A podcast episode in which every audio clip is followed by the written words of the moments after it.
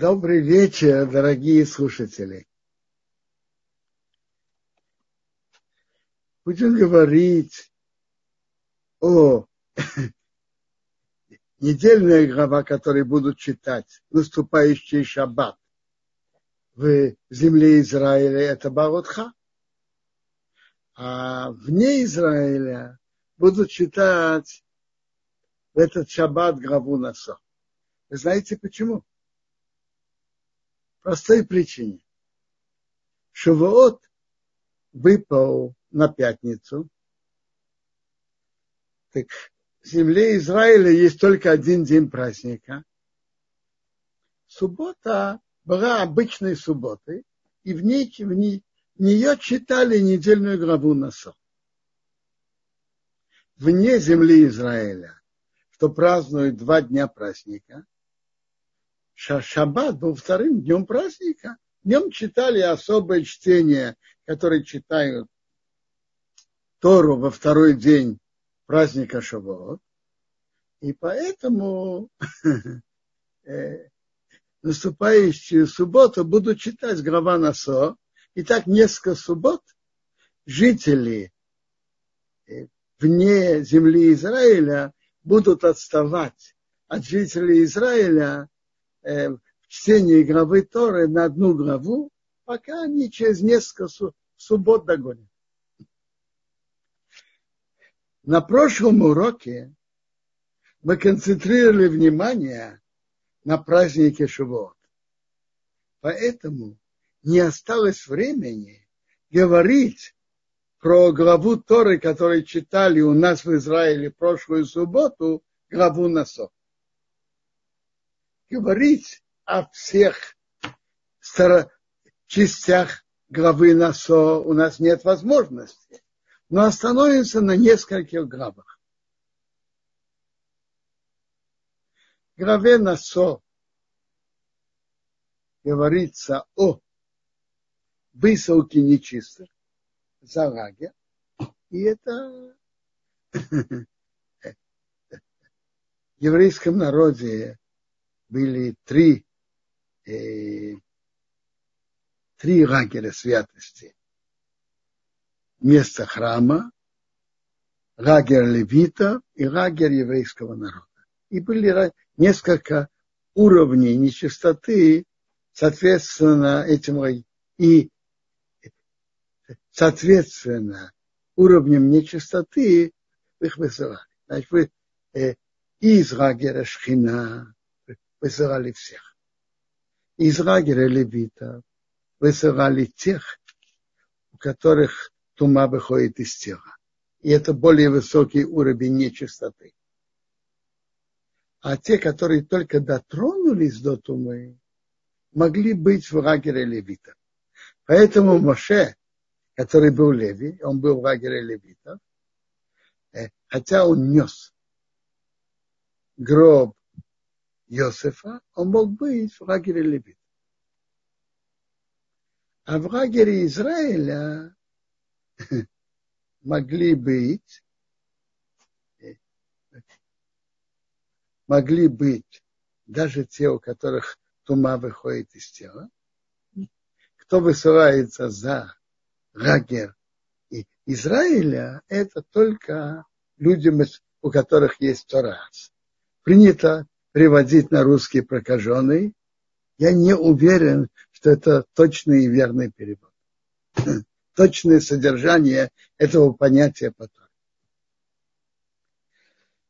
Затем в нашей в главе Насо говорится о нескольких э, темах если муж подозревает жену в нарушении супружеской верности, э, они при, при определенных случаях муж с женой шли в храм вместе, приносили жертву, давали ей выпивать воду, и от того, что было, э, э, было с ней дальше. Если она была чиста, она продолжала жить и ради, имела еще детей, если, если она нарушила супружескую верность, то она умирала. это особая заповедь, которая прямо связана с чудом. И другой заповеди, прямо связанной с чудом, я не знаю.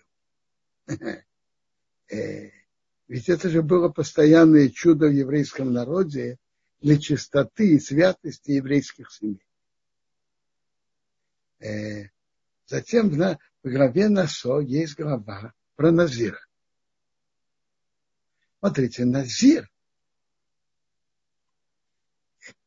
в настоящее время человек не должен принимать, стать Назиром. Э, возможно, ему даже, наверное, ему, возможно, ему даже нельзя это делать. Нельзя этого делать. Но, но во время, когда стоял храм, человек, который ощущал, что он затягивается вином, легкой компанией и так далее, брал на себя обед, быть назиром, отдаленным запретом на вино, на, вин, на виноград. И он держал себя в этих рамках 30 дней, или он мог принять на большее время. И так он приучался отдалиться от пристрастия к вину. В то время э, основной, основной спиртной напиток было вино. И потом он торжественно, потом он приходил в храм, приносил жертвы, торжественно кончал свой обед, стригся дальше уже начинал обычную жизнь. Но то, что он за это время вел себя отдаленным от вина, помогало ему в дальнейшем вести себя тоже в соответствующих рамках. Назир это я уже сказал, что назир не надо и, и, наверное, нельзя принимать, но это нам показывает, что человек, когда он чувствует, что он затягивается за э, нехорошее, так он должен уметь найти себе рамки и ставить себя на какое-то время в более строгих рамках, и потом уже жить в обычных рамках и уметь контролировать себя. Я читал интересное сравнение. Ведь смотрите, страсти человека очень сильные. И они сильнее наших, э, нашего разума. И же, зачастую они намного сильнее его. И как известно, что у человека есть сознание и подсознание. А подсознание особенно сильно, намного сильнее, чем сознание. Но человек может руководить своими чувствами и даже постепенно воздействовать на свое подсознание. Я видел красивое сравнение. Хотя наше чувство зачастую сильнее нашего разума, но мы можем их, пользуясь разумом, руководить и контролировать. Скажите, кто сильнее физически? Человек или слон? Физически понятно слон. А кто кого использует? И кто кому служит? Слон служит человеку. Но у человека есть разум. И он находит разумные пути, как не пробуждать гнев слона и как воздействовать на него, что он ему служил. Также и все, также и наши чувства, которые внутри нас, нашим разумом, которым Бог нам дал, мы можем его направлять в ту сто, положительную сторону. Разумеется, это, это работа не на один день. Э, это не, не работает, как говорят, в приказном порядке. Как, как офицер указывает солдату. Делай то, сейчас да, сейчас нет, направо, налево. Это постепенно человек может воздействовать на свои чувства. Но это внутренняя работа, которая человек, продумывая, есть на это пути.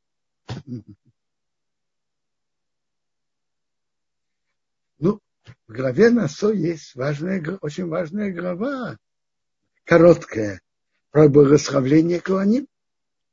Это благословление, которое Бог написал в Торе. И это благословление написано, что Бог имеет, имеет силу. Э, Бог соглашается с Куаним и дает браху, благословление еврейскому народу. Э, слава Богу, в земле Израиля и ашкнадские евреи тоже, в ашкнадских общинах в Израиле, Куаним благословляют э, общество каждый день. Слава Богу.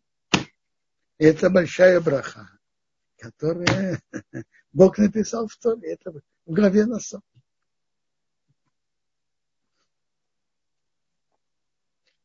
Перейдем к главе Беаротха.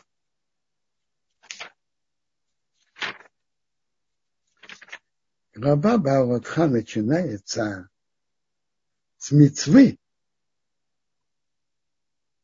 зажигать свечи в норы. И, как Бог сказал Муше, говори Арону и говори ему, когда ты возносишь свечки ты зажигаешь, это должно быть к центру мноры, центру светильника должны гореть семь свеч. То есть три свечи справа и три свечи слева должны быть направлены, их направление должно быть к центру. И Арон так сделал. К центру он э, вознес свечи, как Бог велел Моше. А мнора была полностью из золота, из одного куска. И ножка, и, и цветок, все выбитое. Как Бог ему показал. Моше так сделал то, кто сделал мнору. Следующая глава у нас освящение левитов. Когда-то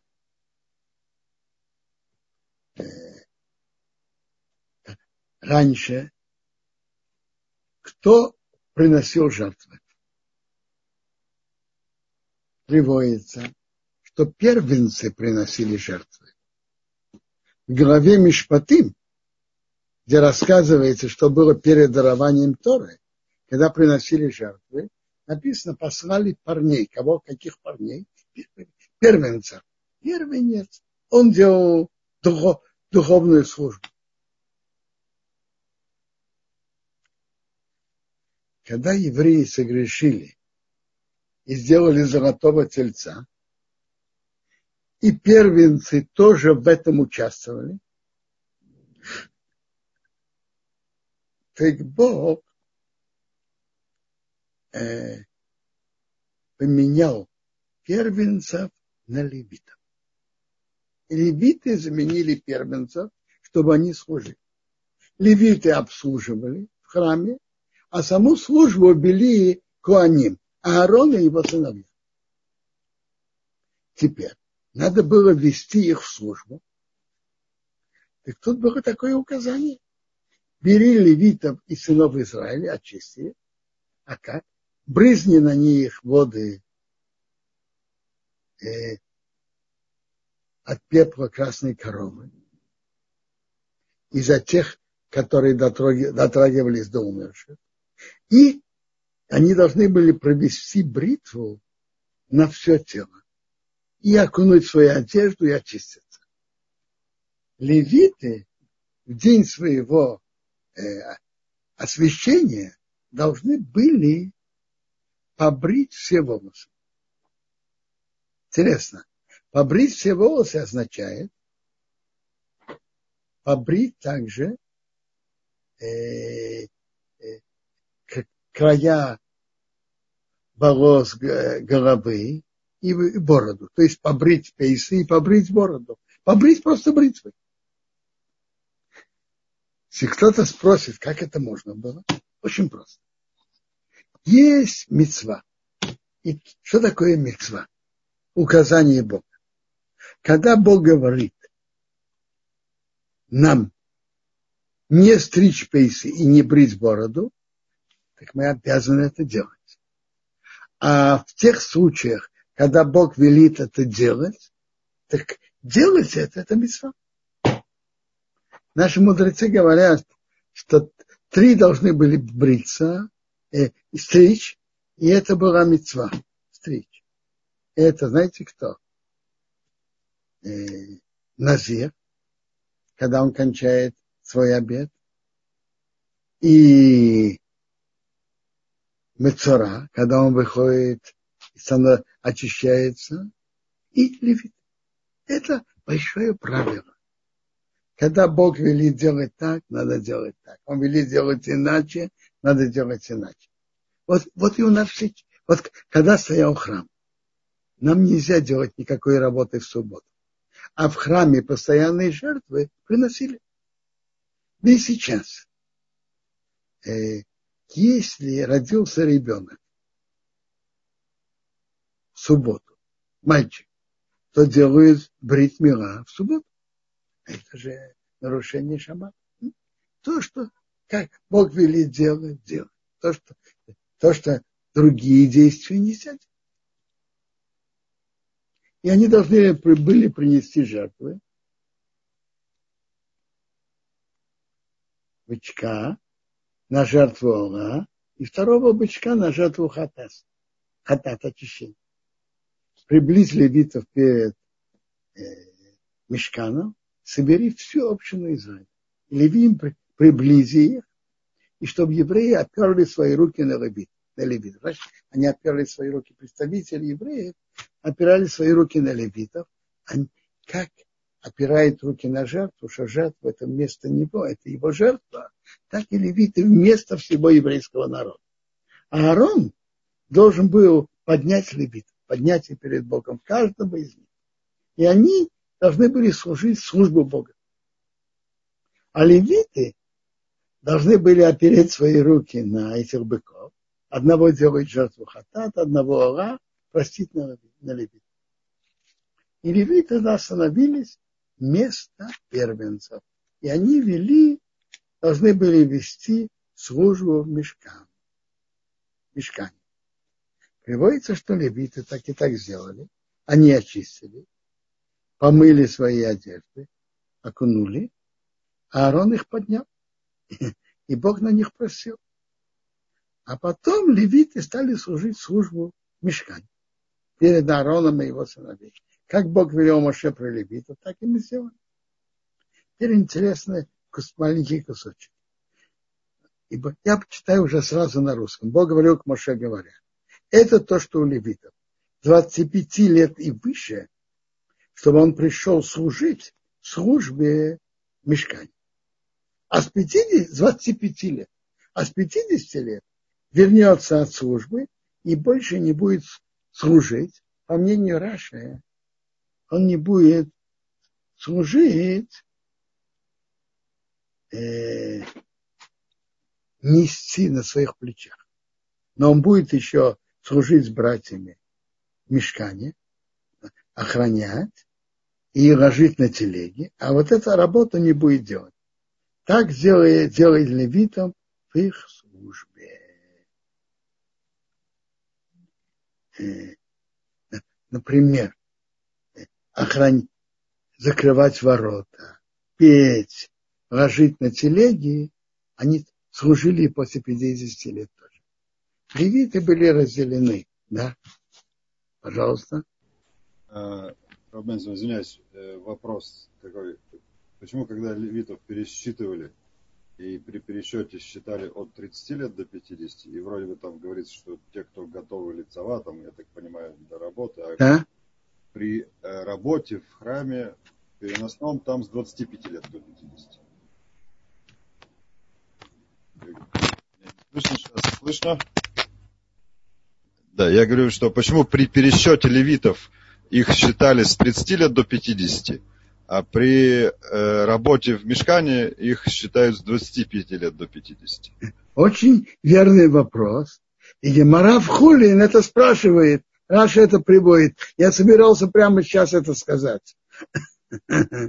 Э, Гемора спрашивает. При пересчете написано с 30 до 50. А тут написано 25 до 50. Что это? Почему, почему так? Отвечает так. 25 лет они входили в службу и учились 5 лет служить. А в 30 они уже сами служили. А с 25 до 50 они учились.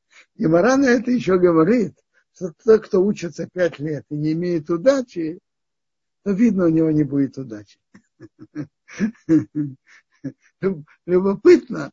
Может быть, пять лет института тоже отсюда взяли, не знаю.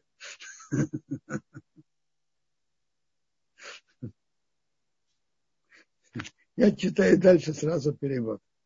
Говорил Бог Моше в пустыне Синай во втором году их выхода из земли египетской, первый месяц, говоря, чтобы евреи сделали посох в свое время. Любопытно, обратим внимание.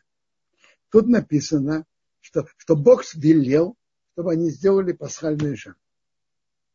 И эта графка написана в первом месяце. Это не сам. А начало нашей книги Бамидбар приводится, что это начинается во втором месяце пора переписи. Выходит, что эта глава, этот кусочек, отрывок, раньше раньше отрывка в начале главы. Гемара отсюда говорит, Эйн мугдам умухар бетора. Нет такого, э, чтобы то, что написано в Торе раньше, обязательно происходило раньше, а то, что позже, позже. Бывает иногда причины, почему то, что происходило раньше, приводит, написано в Торе позже, а то, что позже раньше. Как в этом случае. Есть на это причина. Гемора даже объясняет почему. Потому что это единственный Песа, пасхальную жертву в пустыне, что евреи принесли. И были причины, почему нет. Но Тора начать этим книгу не хочет. Это какой-то недостаток про евреев. 14 дня месяца, между вечерами, что его сделали, значит, между вечерами, это значит между полуднем и, за, и закатом солнца. После полудня солнце уже движется к закату. А есть закат солнца. То вы сделали его вовремя, как все его законы, их все законы делать его. И Моше сказал к сынам Израиля делать Песах. И они делали Песах. Первый месяц 14 дня месяц. Первый месяц это не сам. 14 день месяца между вечерами в пустыне Синай. Как все, что Бог велел Моше, так евреи делают. А, и, а были люди, которые были нечисты по умершему. Кто-то умер, и они занимались похороном. И не могли сделать Песах в тот день. Они приблизились перед Моше и перед Аароном в тот день. Они, эти люди сказали им, мы не чисты по умершим. Почему? Что мы были меньше, хуже, не, при, не принести жертву Бога в свое время среди сынов Израиля. Все приносят, а мы нет. Сказал им Моше, встаньте, и я послушаю, что Бог скажет про вас. То есть я спрошу Бога. А у Моше была особая возможность. Любое сомнение, что у него было, он мог спросить у Бога. Подождите, я спрошу у Бога. А пока постараемся понять этих людей. Что Что они переживали? Они могли принести пасхальную жертву? Нет. Э, не должны были, не могли, потому что они были нечисты по умершим. Ну, так что они, что они желали? Что они пришли к Моше? Это было как э, просьба и требование. Им было больно и жалко, что все евреи приносят пасхальную жертву и духовно возвышаются. Они нет. Все евреи имеют возможность принести, а мы нет. Они, они смотрели на мецву не просто человек должен, обязан сделать. Нет. Это человек имеет возможность сделать важную заповедь, принести пасхальную жертву. Он духовно возвышается, это выигрыш.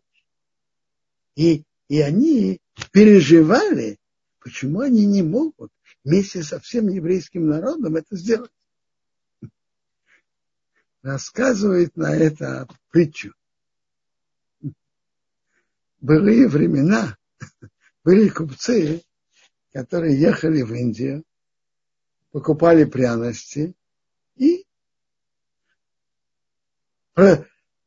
приезжали, продавали во много раз дороже и хорошо зарабатывали.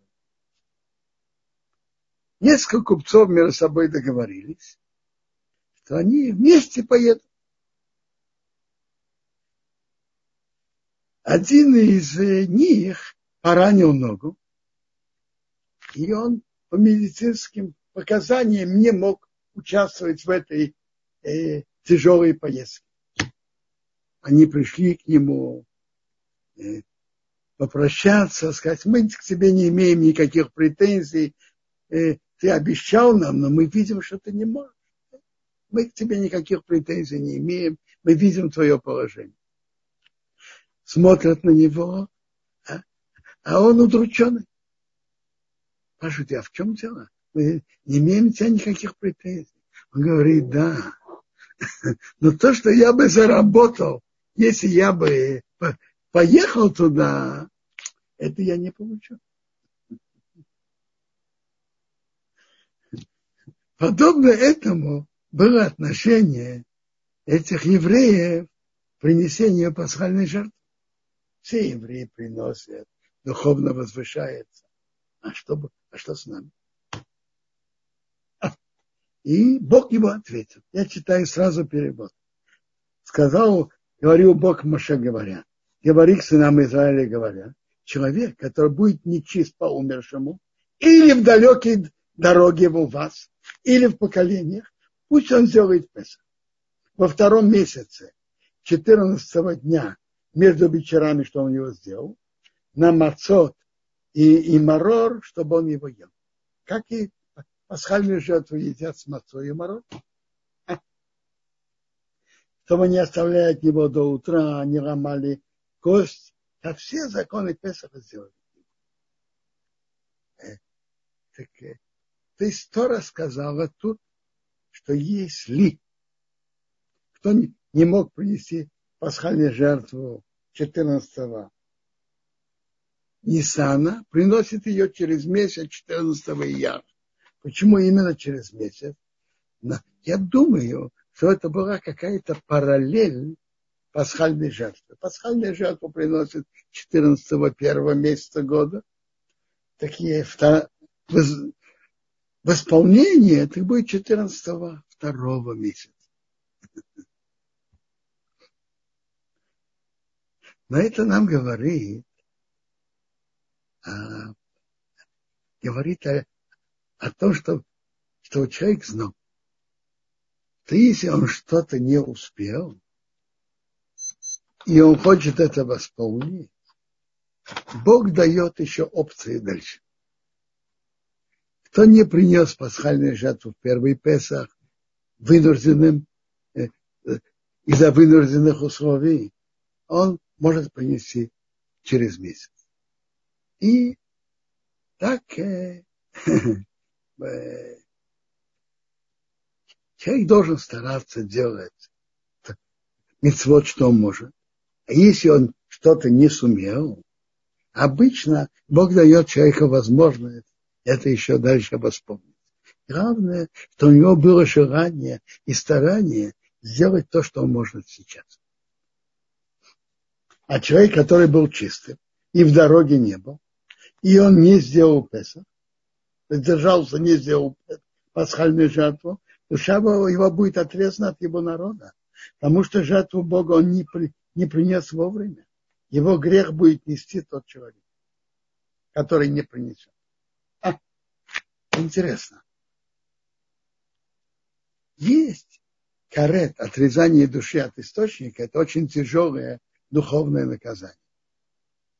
Так всего приводится 36 э, случаев, за что полагается такое наказание. Так из них э, все они, когда человек что-то активно нарушает. Человек, например, не дай Бог, нарушает субботу. И не дай Бог, ест хамец Песах и так далее. Э, виды разврата. Но есть только два случая, за что полагается карет, за то, что человек не сделал, что он был обязан. Это знаете что? Это кто не сделал обрезание. И тот, кто не принес пасхальный жертву. Это только два случая, в которые полагается наказание карет за то, что человек не делает. Если будет жить с вами гет, то есть не еврей, принявший еврейство, он будет делать Песах Богу, как законом Песаха по всем правилам, так, что он сделал. И один закон будет вам, и пришельцам, и постоянным жителям земли. Э, что это говорит? Мы могли бы подумать, что пасхальную жертву должны приносить потомки еврейского народа. Они же вышли из Египта. Это память о выходе из Египта.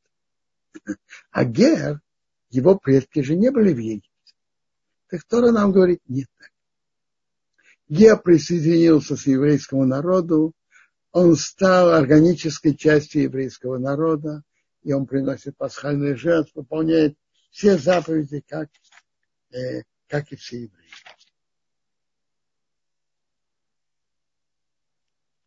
Дальше Тора нам рассказывает о поездках евреев и еврейского народа в пустыне. Как было? При выходе из Египта, вы хорошо помните, что был столб облака, который их сопровождал в дороге днем, и столб огня ночью. А тут написано, что было, когда был построен мешкан. В день, когда установили мешкан, облако покрыло мешкана, мешкан, а вечером было на мешкан как вид огня до утра. Так было всегда. Облако покрывало, а вид огня ночью. И, соответственно, поднимание облака от, над палаткой потом едут на Израиля, а там, где располагалось, облако, где останавливалось облако, там они располагались на Израиле, там, где облако стояло. То есть они шли за облаком. Через, э, если Бог хотел, чтобы евреи ехали, то облако поднималось. Приводится дальше в главе. Дальше было еще, что э, трубили в рог. Но первое облако поднималось, потом собирались ехать, трубили в рог и ехали. По устам Бога ехали сыны Израиля, по устам Бога останавливались. Все дни, когда облако было над мешканом, они располагались на одном месте. А если облако... Вот, вот тут он, Тора нам рассказывает о дисциплинированности еврейского народа в пустыне. Они были в пустыне. И, как вы понимаете, пустыня тоже неоднородная. Есть места более приятные, есть менее приятные. Так бывало, что облако было над мешканом долгие дни, а место неприятное, хочется уехать. Но евреи сохраняли э, охрану Бога и не ехали. Облако стоит, они стоят. А бывает, что облако было несколько дней над мешканом, по устам Бога они останавливаются, и по устам Бога едут. А бывает, то есть бывает наоборот, что место хорошее, а тут вдруг облако поднимается, надо ехать. А мы тут были всего несколько дней. А бывает, что облако бывает от вечера до утра. То есть только ночь. А облако поднялось утром, они едут. Только пошли спать, встали, надо ехать дальше. И это неприятно. Устали с дороги, только спали, и надо дальше ехать. Или день и ночь, облако поднимается и едут. Надо понять. А чем то, что было день и ночь, это тяжелее, чем от вечера до утра. Говорят так, что если они то только пришли, пошли спать, то, как говорят, чемоданы еще не распакованы, все стоит на месте. Утром встают, берут все и едут дальше. А если день и ночь, они уже понемногу стали распаковывать чемоданы, а тут надо их на, дальше паковать. Или два дня, или месяц, или год. Когда облако было длин, больше времени над мешканом, располагаться на него, евреи располагались и не ехали. А когда он поднимался, ехали. По устам Бога располагались, по устам Бога ехали охрану Бога они охраняли по устам Бога через, через мощь. То есть тут говорится о дисциплинированности еврейского народа в пустыне, об их поездках и стоянках. А в чем тут был смысл? В каких местах стоять больше, в каких меньше? Это были причины из тайн Бога и его расчета где надо было стоять больше, где меньше и почему. Может быть, одна из сторон воспитания еврейского народа в пустыне. Были, может быть, причины э, э, духовного состояния этих мест. Там, где надо было больше исправлять, они должны были больше времени останавливаться. Меньше, меньше. Интересно. Про, еврейский народ и про каждый из нас. Бывает разное, где, куда человек попадает. И для чего? У Бога есть расчеты, но просто человек должен, должен э, верным путем решать, где он должен быть. Но то, что Бог ведет человека, куда он ведет и почему, есть у Бога на это расчет. Для чего каждого Бог посылает в определенное место. Дальше Тора нам рассказывает про трубы, которые надо были из серебра, которые надо было трубить. И, вот я проговорился, что был рог, не рог, трубы. Надо было трубить в трубы. И когда надо было звать общину и ехать, надо было в них трубить. Э, если трубили в, в обе трубы, то собирала вся община входу в мешкан. А если трубили только в одну, то собирались князья, руководители еврейского народа. А если надо было ехать, так трубили. И не только, и трубили, и был еще такой прерывистый звук труа. И ехали первые, первые трубления ехали лагеря, которые находятся на востоке. То есть Иуд, э, лагерь Иуда. Второй раз трубили, так ехали лагеря, которые располагались э, на юге. И надо было и длинные звуки, и, и прерывистые звуки. А когда собирали общину, только трубили, а прерывистых звуков не было. А кто трубили? Сыновья Аарона Куаним трубили в эти трубы.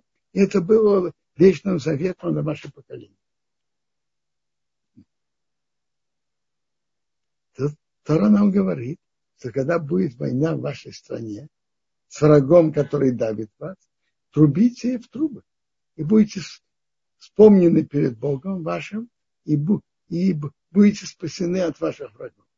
И в день радости, праздники, Рошходыш, трубите в трубы на принесение жертв и на шламим, и будет вам воспоминанием перед вашим Богом, я Бог ваш Бог. Тора нам говорит дальше, как они ехали.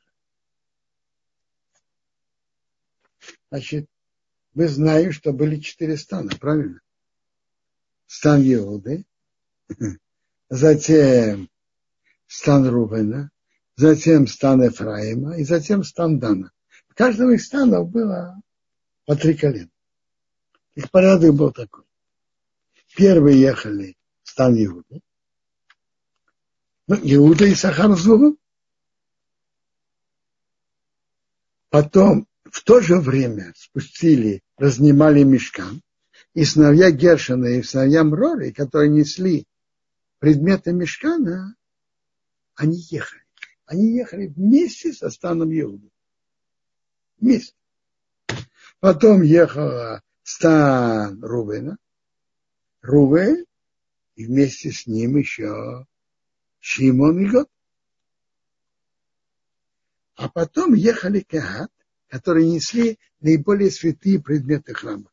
Вы помните из прошлых глав, Кеат несли самые святые предметы храма. Арон, стол, жертвенник, нору, это несли э, порохет, занавес между святыми и святыми святыми. Это все несли э, семья Кат. Семья Гершина несли все занавески, покрытие мешкана, а семья Мрари несла бревна. Значит, Гершин и Мрори ехали вместе со станом Иуда. И они ехали раньше. А Кеат ехали после стана, после стана Рубин. Так сыновья Гершина и сыновья Мрори, которые ехали на два стана раньше, уже, уже успевали поставить мешкан. И когда сыновья Кагат подходили, уже был мешкан, и они вносили предметы в мешкан. То есть сыновья Гершина и Мроли ехали вместе со станом Иуды, а, а семья Каат ехала после стана Рувена. И они опережали, сыновья Гершина и Амроли, опережали их на два стана. И и они уже успевали поставить мешка. Затем был стан Ефраима, Ефраим наши Беньоми, а затем стан Дана. Дан, э, Оша, Нафтали. Интересно. То, что мы читаем, Ваи Бенсо Аарон, я ехал Аарон, сказал Меша, стань Бог, что расселись твои враги, и враги убежали от тебя. И когда он останавливал, сказал, успокой Бог, десятки тысяч, тысячи еврейского народа, это в нашей главе. Это в нашей главе. Есть мнение в Геморе, даже, что это как бы тут в этой главе есть два перевернутых буквы «ну» в самом свитке Торы. И есть два объяснения по Геморе почему. Одно из них, что это как бы отдельная книга. И тогда выходит, что всего есть семь книг Торы. Получается, кни, книга Бамидбар, она состоит как три книги. Книга до этих двух предложений, эти два предложения, и книга Бамидбар после этого.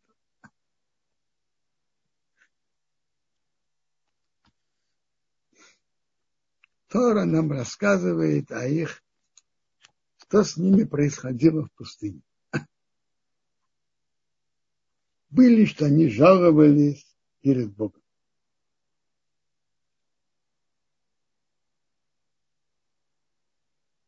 Что мы устали в дороге и так далее.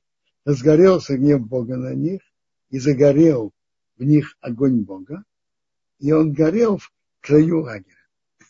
Интересно, Раша приводит два два мнения. В каком краю? Есть два края. Наиболее э, простых или наиболее уважаемых. Приводит два мнения.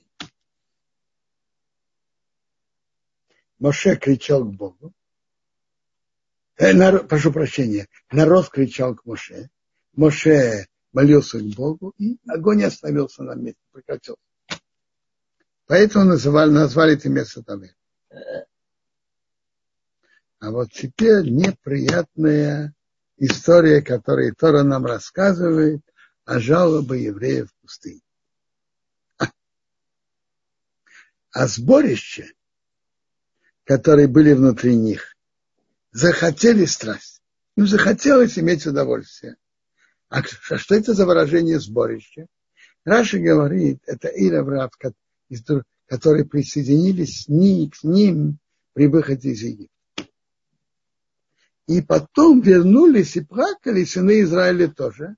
И сказали, кто нам даст есть, есть мясо?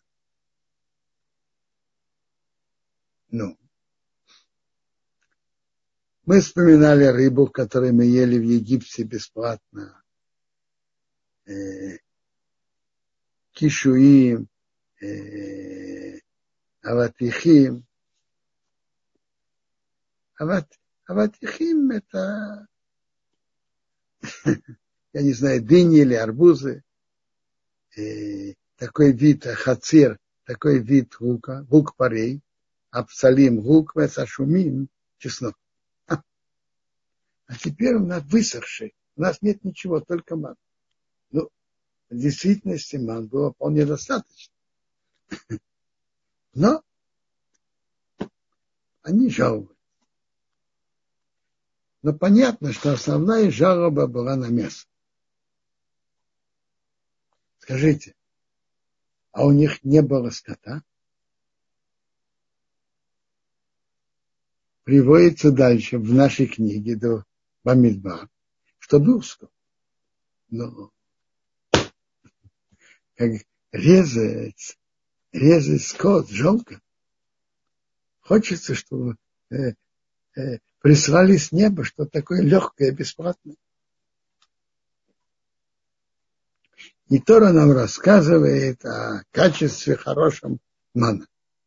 Народ гулял, собирали, перемалывали в мельнице, или в ступке того варили в котле и делали лепешки. То есть делали по вкусу, как, как вареное, как, э, как вареное. И был вкус, как что тесто с, с маслом, с медом очень вкусное. То есть это, это не их жалоба, это тоже нам рассказывает. А когда роса спускалась на лагере ночью, Ман, ман спустился на него, спускался на него. А. У нас не осталось много времени. Тора рассказывает, как народ жаловался, и Бог рассердился. В глазах Моше было плохо.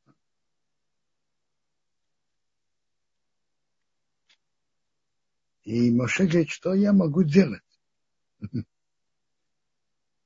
Почему ты мне сделал так плохо? А почему я нашел милость в твоих глазах, чтобы ноша всего этого народа была только на мне? Я был беременным с этим народом, я его родил. Ты говоришь мне, нести, неси его.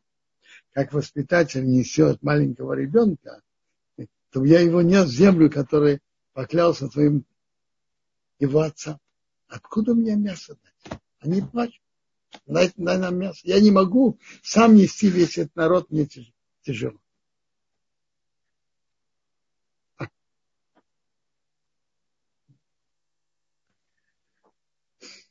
Так Бог сказал ему, тебе трудно самому, собери 70 человек.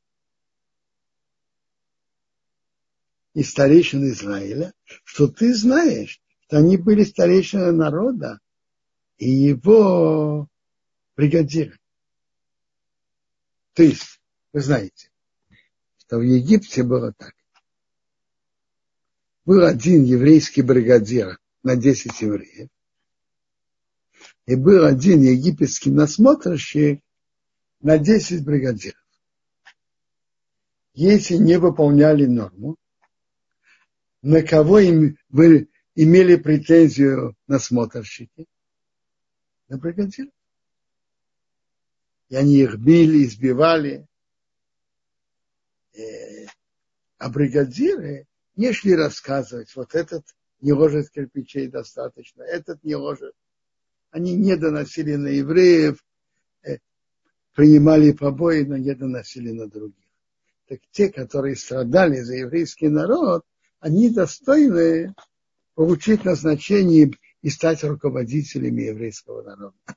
Достойный руководитель тот, кто э, готов страдать за народ, заботиться о народе. Это, это качество, настоящее качество руководителя. Я спущусь, буду говорить там с тобой.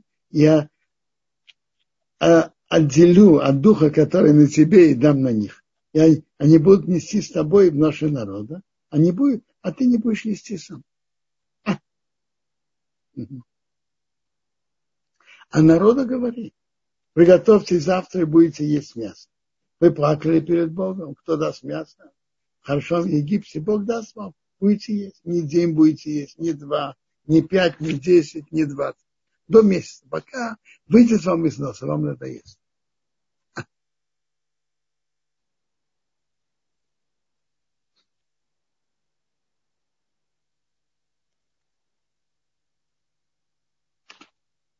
Моше говорит Богу, 600 тысяч евреев, народ, э, потому что вы, нет, Бог говорит евреям так, вы опротивили Бога, который среди вас, и плакали перед ним. Почему, почему вы вышли из Египта? Говорит Моше, 600 тысяч евреев, народ, который тут, я внутри него, а ты говоришь, мясо я тебе дам, будет есть месяц. Что э, они будут резать овец и быков, будут резать, будет достаточно. Рыбы море будет собранной, будет достаточно. Бог говорит Моше, что рука Бога будет коротка, и увидишь, выйдет или нет. Разговор Моше с Богом не понятен. Моше, великий пророк, он что, не понимает, что у Бога есть возможности безграничные? Рамбан объясняет это так. Моше понял из слов Бога, из формы того, что Бог ему сказал, и по путям, как Бог ведет мир, что Бог не собирается тут делать чудес. Что Бог может делать чудеса. Моше прекрасно знал и видел много раз в Египте и в пустыне. Но Моше видел и слышал из слов Бога, что Бог принесет им мясо без, без особых чудес, обычным естественным путем. И, кроме того, тут же это было мясо не на добро, а на наказание. Делать чудо на наказание. Бог обычно это не делает. Только если наказать это что-то, что полагается. Но послать мясо и этим наказать. Так Моше удивился, как это может быть. Ну, а что Бог ему ответил? Бог ему ответил, что даже обычным, естественным путем, по обычным законам природы, Бог может послать большое количество мяса. И так оно и было. Просто э, Бог сделал ветер, прилетели жирные птицы сам, и там было их много и достаточно. И это им хватило на долгое время. Каждый собрал по 10 город. Тот, кто мало собрал, собрал 10 город от этих птичек. Это слова Рамбана очень, очень глубоки. Рамбан говорит, что у Бога безграничные возможности делать чудеса, но у Бога есть безграничные возможности послать что-то э, обыч, обычным естественным путем. Обычным естественным путем у Бога тоже безграничные возможности. Это тоже надо помнить. Даже если кто-то не, недостоин, он чувствует, что он недостоин особых чудес, но у Бога безграничные возможности помочь ему естественным путем. Этим я кончаю. Это нашу недельную главу Баватха.